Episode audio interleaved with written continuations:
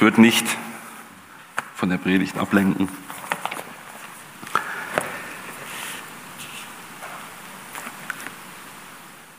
Psalm 103, die Verse 11 und 12.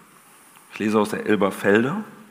Denn so hoch der Himmel über der Erde ist, so übermächtig ist seine Gnade über denen, die ihn fürchten. Sofern der Osten ist vom Westen, hat er von uns entfernt unsere Vergehen. Manchmal denke ich mir,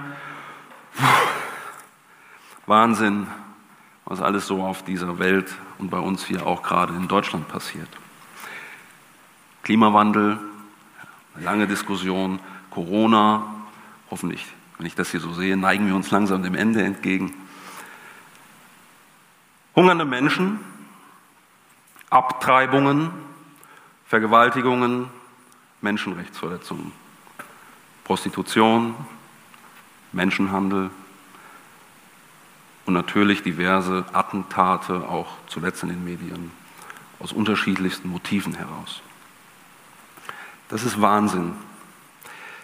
Die Welt ist immer vernetzter, immer mehr Nachrichten überströmen uns, immer mehr Informationen erreichen uns. Manchmal habe ich das Gefühl, dass die Schlagzeilen von einer Woche genug wäre für die nächsten acht. Und dann schaue ich auf die öffentlichen Themen in Deutschland. Warum erleuchtet das Münchner Olympiastadion nicht in Regenbogenfarben? Wann werden geschlechtergetrennte Toiletten abgeschafft? Wie gender ich denn eigentlich richtig? Heißt es jetzt der, die oder das Bundeskanzler in? Wir diskutieren, welche Politiker in einer Dissertation, Dissertation oder äh, in der Biografie oder in einem Sachbuch geschummelt haben. Wir bauen Ganztagesschulen auf, um unseren Kindern eine ganz tolle Möglichkeit zu geben, länger weg von den Eltern zu sein, und mehr Zeit im staatlichen System zu verbringen. Und überhaupt. Ich müsste eigentlich noch mit Jana ausdiskutieren, ob ich jetzt Elternteil 1 oder Elternteil 2 bin. Und dann schaue ich noch auf mich. Hier gestresst von der Arbeit, da ein abfälliger Gedanke über jemand anderen, der mich vielleicht geärgert hat. Dort war die Zunge schneller als der Kopf. Und hier noch ein paar Minuten Facebook und irgendwelche Nachrichten. Und auch ab und an mal einfach meinen persönlichen Vorteil rausgehauen irgendwo. Manchmal, manchmal macht mich das müde. Manchmal frage ich mich, was Gott eigentlich damit bezweckt und nicht einfach kommt nach dem Motto, so, Schluss jetzt hier, wir bereiten dem Ganzen jetzt mal ein Ende. Manchmal wünsche ich mir das. Manchmal nicht. Wenn ich mit Jana und unseren Kindern schöne Momente zu Hause verbringe und äh, die Nachrichten und diese Informationen und berufliche Diskrepanzen irgendwo außer Acht lasse oder einfach verdränge, dann denke ich mir, ach, das ist ja schön. Das ist doch eigentlich wirklich schön. So sollte es sein. So ist es aber nicht. Denn das ist eine Milchmädchenrechnung. Was fehlt? Was fehlt im Großen und oftmals im Kleinen? Wie sagt man so schön, wenn die Dinge im Kleinen nicht funktionieren, wie soll es dann erst im Großen klappen? Eigentlich ist es ganz einfach. Eigentlich liegt es auf der Hand. In der Vorbereitung auf den Text hat Jana gesagt, auf das Folgende, das würde ihr Vater auch immer bringen. Da war ich mir nicht so sicher. Also wenn ihr das schon mal gehört habt, ist es keine Absicht, es ist kein Kofi und Paste. Wir können es sogar in der Präambel des deutschen Grundgesetzes nachlesen. Im Bewusstsein seiner Verantwortung vor Gott und den Menschen. So steht es in der ersten, im ersten Satz der Präambel. Was also fehlt in dieser Welt? Es fehlt A an Stabilität. Es fehlt B an den Leitplanken. C, es fehlt am Fundament. Und wenn ich das zusammenfasse, dann fehlt es an Gottesfurcht. Ich wette, dass ich jetzt bei dem einen oder anderen mit diesem Wort, ob das jetzt hier ist oder zu Hause, Gottesfurcht, innerlich leichte Bedrückungen hervorrufe. Gottesfurcht, ein altbackendes Wort aus einer längst vergangenen Zeit und auch noch so negativ behaftet. Gott ist doch Liebe, Gott ist gnädig, Gott ist barmherzig, aber doch bestimmt niemanden, den ich fürchten muss. Gottes Furcht hört sich furchtbar an. Vor Gott sich fürchten. Das Thema jetzt bitte nicht falsch verstehen. Es geht nicht nur um Angst. Es geht um Furcht. Ehrfurcht vor Gott, um eine respektvolle Haltung vor Gott, um die Anerkennung und Achtung, die Kinder im besten Fall gegenüber gegenüber ihren Eltern haben. Um das Wissen, dass jemand über mir steht. Um die Hochachtung vor der Größe und Autorität Gottes sowie den Willen, alles seiner Ehre unterzuordnen. Die Präambel im deutschen Grundgesetz sagt also nichts anderes aus als, macht alles in der Hochachtung vor Gott und den Menschen. In dieser Reihenfolge. Und nur in dieser Reihenfolge. Ich denke nicht, dass Gott unbeabsichtigt an erster Stelle steht. Denn die Gottesfurcht, die steht über der Menschenfurcht. Gott und dann der Mensch. Und wer jetzt davon ausgeht, dass das Thema Gottesfurcht oder Furcht des Herrn nur im Alten Testament in der staubigen Ecke steht, ganz frei nach Hiob 28, äh, 28, und zu Menschen sprach er, weise ist, wer Ehrfurcht vor mir hat und Einsicht besitzt, wer sich vom Bösen abkehrt. Oder Salomo, alle Erkenntnis beginnt damit, dass man Ehrfurcht vor dem Herrn hat nur ein Dummkopf lehnt Weisheit ab und will sich nicht erziehen lassen. Sprüche 1, Vers 7. Und ein drittes, denn der Herr, der Höchste, ist zu fürchten, ein großer König über die ganze Erde. Psalm 47, Vers 3.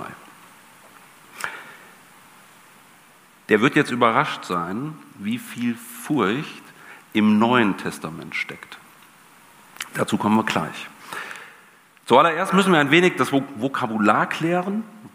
Und dies erläutere ich mit den Worten von Rudolf Ebertshäuser, der da sagt, im Alten Testament finden wir das Wort Jahre oder Jira, was so viel bedeutet wie sich fürchten, jemanden fürchten, Angst haben, Gott verehren, beziehungsweise Furcht, Angst, Schrecken, Ehrfurcht, Gottesfurcht.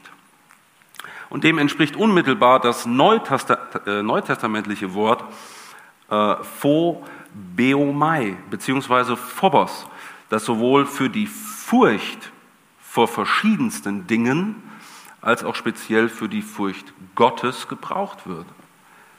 Und wir kennen das auch noch in einem anderen Zusammenhang. Phobie.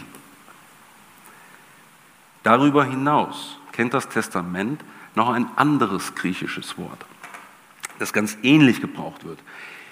Eusebia.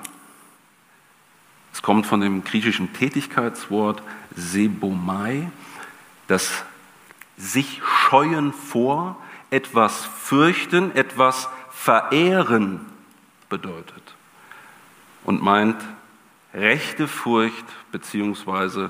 Verehrung Gottes. So viel zum Vokabular. Weshalb spreche ich überhaupt über dieses Thema? Jesus ist doch für meine und für eure Sünden gestorben. Warum soll ich also Jahre vor Gott haben? In Lukas 1, die Verse 74, 75 lesen wir die Worte von Zacharias.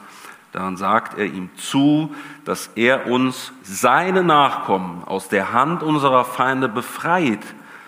Dann können wir ohne Furcht in seiner Gegenwart leben und ihm unser Leben lang dienen als Menschen, die ihm gehören und seinen Willen tun. Diese Worte schließen Angst alleine, also erstmal aus. Gott will nicht, dass wir allein aus Angst zu ihm kommen. Doch finden wir so viele Stellen im Alten und im Neuen Testament, dass es sich lohnt, dem mal hinterherzugehen und zu sehen, was es mit der Gottesfurcht im Neuen Testament auf sich hat.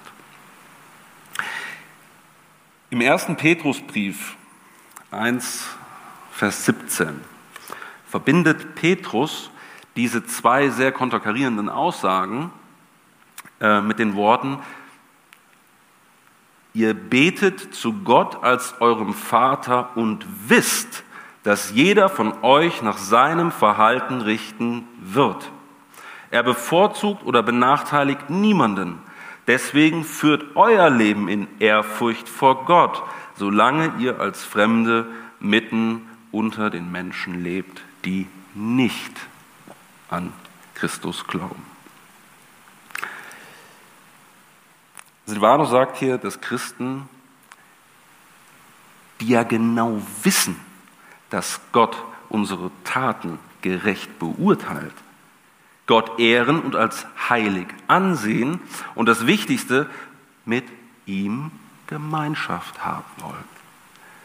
In Ehrfurcht und Hochachtung vor unserem Vater. Das Neue Testament lehrt uns mit einer gesunden Furcht unser Leben zu bestreiten. Denn der Vater richtet die Seinen in diesem Leben. Jesus dagegen die Sünder im Gericht. Denn nicht der Vater spricht das Urteil über die Menschen, er hat das Richteramt vielmehr dem Sohn übertragen. So lesen wir das in Johannes 5, 22. Gott möchte, dass wir, seine Kinder, ein heiliges Leben führen. Die Furcht des Herrn ist das böse Hassen. Sprüche 8, 13. Und dafür brauchen wir die Erkenntnis, wann und was denn überhaupt das Böse ist. Lasst uns selbst reinigen von jeder Befleckung des Fleisches und des Geistes, indem wir die Heiligkeit vollenden in der Furcht Gottes. 2. Korinther 7.1. Je mehr wir uns dem Schöpfer unterordnen, je mehr wir die absolute Heiligkeit Gottes sehen, je mehr wir uns Gott nahen, desto eher werden wir erkennen, was böse ist, desto schneller werden wir erkennen, was unsere Heiligkeit beschmutzt und was uns von einem heiligen Leben trennt. Wir sind Kinder eines heiligen Gottes, so heilig, dass jeder, der sein Angesicht sieht, auf der Stelle sterben muss. In 2. Mose 33, Vers 20 lesen wir folgende. Dann sprach er, du kannst es nicht ertragen, mein Angesicht zu sehen, denn kein Mensch kann mich sehen und am Leben bleiben. Weiter sagt der Herr, siehe hier ist ein Platz bei mir, da sollst du dich auf den Felsen stellen. Und es wird geschehen, wenn meine Herrlichkeit vorüberzieht, dann werde ich dich in die Felsenhöhle stellen und meine Hand schützend über dich halten, bis ich vorübergegangen bin. Dann werde ich meine Hand wegnehmen und du wirst mich von hinten sehen, aber mein Angesicht darf nicht gesehen werden. Und dieser Gott des Alten Testamentes, der hat sich ja nicht verändert. Er ist der gleiche gestern, heute und, und das ist das Schöne, in aller Ewigkeit. Er ist so heilig, dass er seinen eigenen Sohn nicht verschont hat, damit wir frei zu ihm kommen können. Jedes Mal, wenn wir also Sünde, und egal in welcher Form das ist, kleinreden, dann schmälern wir damit die Heiligkeit Gottes.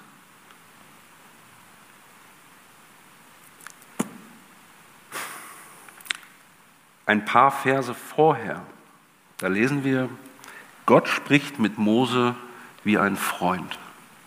Und das ist eigentlich eine ganz tolle Aussage. Das lesen wir in 2. Mose 33, Vers 11. Wie mit einem Freund. Ich bin auf Augenhöhe, ich habe eine Beziehung, aber trotzdem darf ich ihn nicht sehen. Ich komme mit dieser Heiligkeit nicht klar. Wieso, oder nicht wieso, sondern wie bekommen wir das denn jetzt eigentlich zusammen? Ein heiliger Gott, den wir fürchten sollen, aber der doch auch unsere Nähe auf Augenhöhe sieht und sucht. Gott liebt seine Geschöpfe, das steht ja vollkommen äh, außer Frage. Er liebt sie so sehr, dass er einen Weg finden wollte, damit wir Sündige, und ich nehme jetzt ein hartes Wort, wirklich durchtriebene Menschen, wenn man an den Anfang denkt, wieder Gemeinschaft mit ihm haben können. Im Alten Testament geschah das durch die Darbringung von Opfern. Im Neuen Testament ist dieses Opfer Jesus. Und egal, wo wir aber da jetzt hinsehen, ein Opfer muss her. Tod muss sein, denn auf die Sünde folgt der Tod. Da ist die Bibel sehr deutlich. Das lesen wir auch in Römer 6, Vers 23. Denn der Lohn der Sünde ist der Tod. Die Gnadengabe Gottes aber ewiges Leben in Christus Jesus, unserem Herrn. Und da muss man sagen, wie wunderbar ist denn das? Was für eine tolle Botschaft. Aber wenn wir das so hören, kommen wir da überhaupt noch ins Staunen? Oder ist das Alltagsgegenstand? Bei mir persönlich wenn ich so in der Hektik bin des Berufsalltags, Kinder, da geht das auch oft unter. Wir dürfen einem heiligen Gott nahe sein. Wir dürfen ihn ja sogar Vater nennen, weil der Weg freigemacht wurde. Wir müssen keine Todesangst mehr haben. Das verzerrende Feuer unseres Gottes hat sich nicht verändert. Aber Jesus hat uns eine Art Schutzanzug gegeben, mit ihm, uns mit ihm versehen. Wenn Gott uns sieht, sieht er nur noch Christus. Er sieht Perfektion. Er sieht seine Kinder. Lasst uns neu darüber staunen und aus dieser Dankbarkeit heraus ein geheiligtes Leben, das, was er für sich für uns vorstellt, führen, das, was ihm gefällt. Und mit diesem Blick auf das, auf das Leben lassen sich die Geschehnisse, die ich zu Beginn ähm, mal nannte, relativ gut neu einordnen. Wir werden diese Welt im Großen, wie gesagt im Kleinen, wer es da nicht hinbekommt, der kriegt es im Großen auch nicht hin. Aber wir werden diese Welt, und das ist auch überhaupt nicht unser Auftrag, im Großen nicht verändern. Wir werden keine Hungersnöte beenden. Wir werden keine Kriege aufhalten oder das Ende dieser Welt hinauszögern. Gott hat das Ende bereits festgesetzt.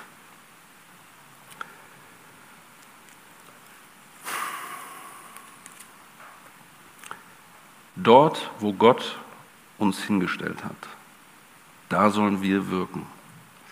Da sollen wir Zeugnis sein, Licht sein und zeigen, wer uns aus dem Teufelskreis der Schuld herausholt. Auf niemand Geringeren als Jesus hinweisen. Es geht allein um ihn. Und dabei dürfen wir nie vergessen, dass das hier, unsere Gemeinde, unsere Häuser, unser Wohnort, nicht unser Zuhause ist. Wir gehören hier nicht her.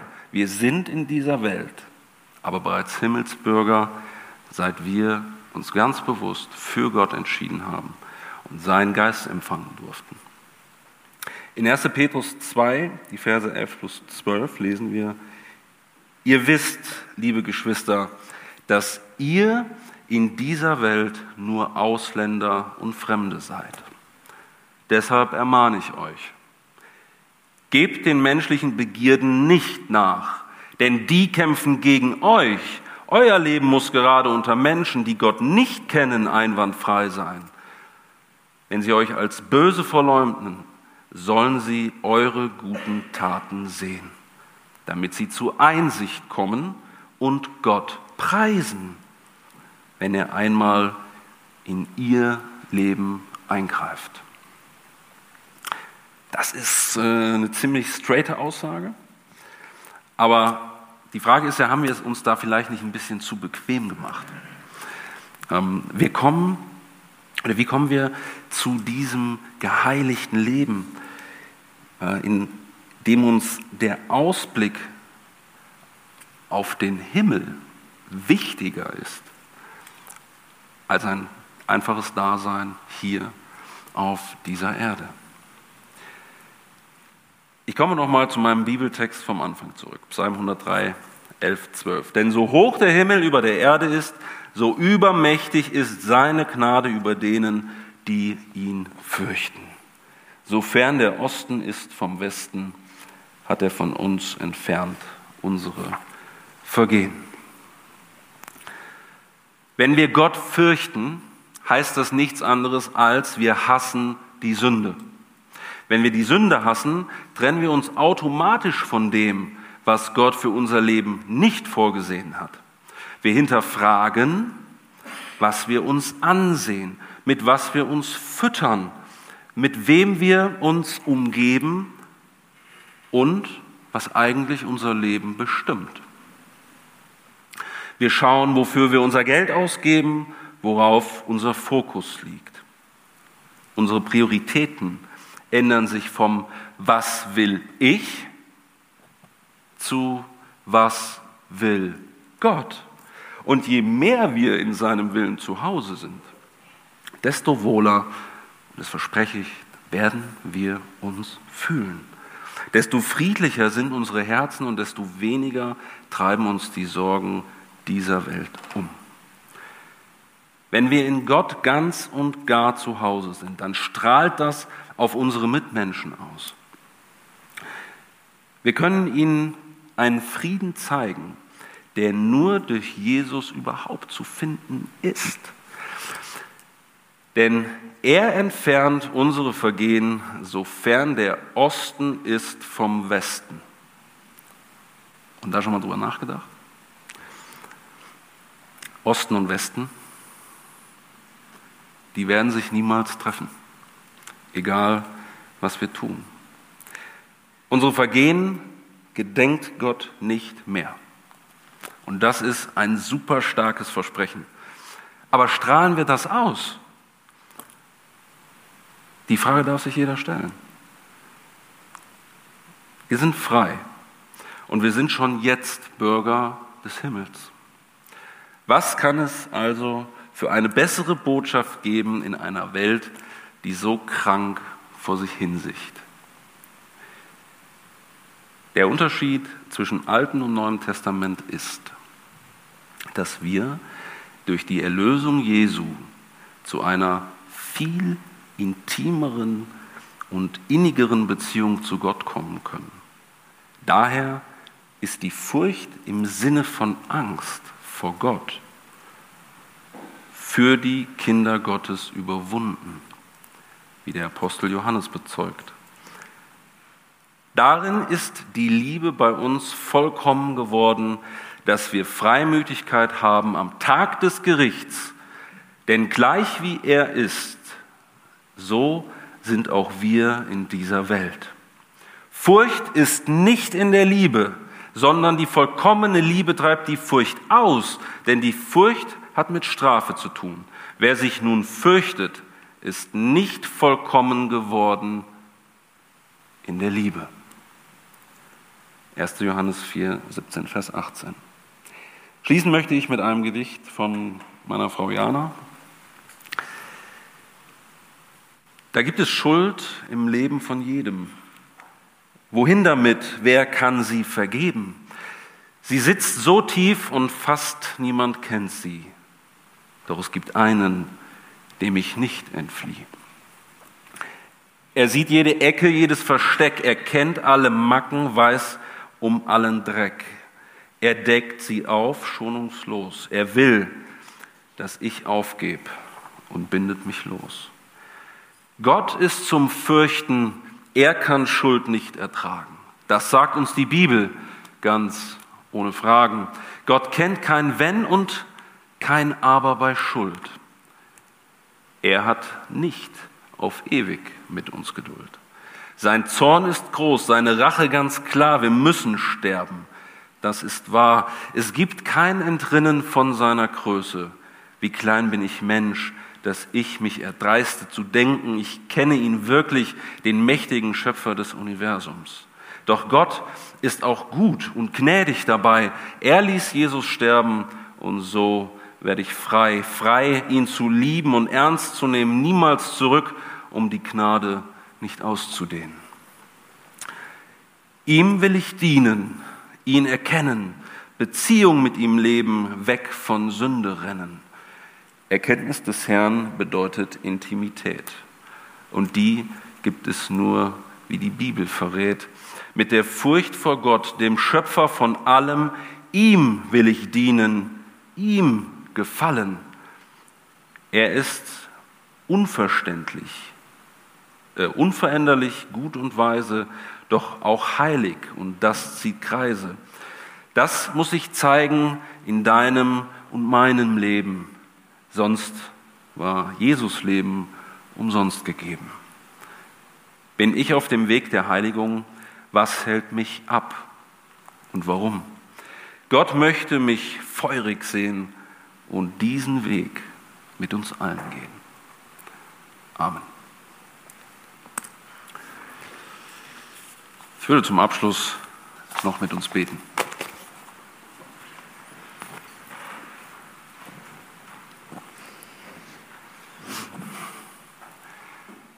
Herr, wir wollen dir Danke sagen, dass du bei uns bist, dass du uns dein Wort gegeben hast, in dem wir studieren können, in dem wir lesen können, in dem wir unsere Fragen, die ja, wir uns selbst stellen, die uns auch die Gesellschaft stellt, die wir beantworten können.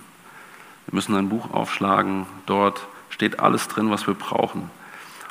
Und wir wollen dir Danke sagen, dass du diese, diesen Weg hinbekommen hast, diese Furcht in uns hergestellt hast, dass wir sie haben dürfen, dass wir auch Angst haben dürfen, denn Angst und Furcht ist ein, ein wichtiges, ein gutes Instrument für uns Menschen.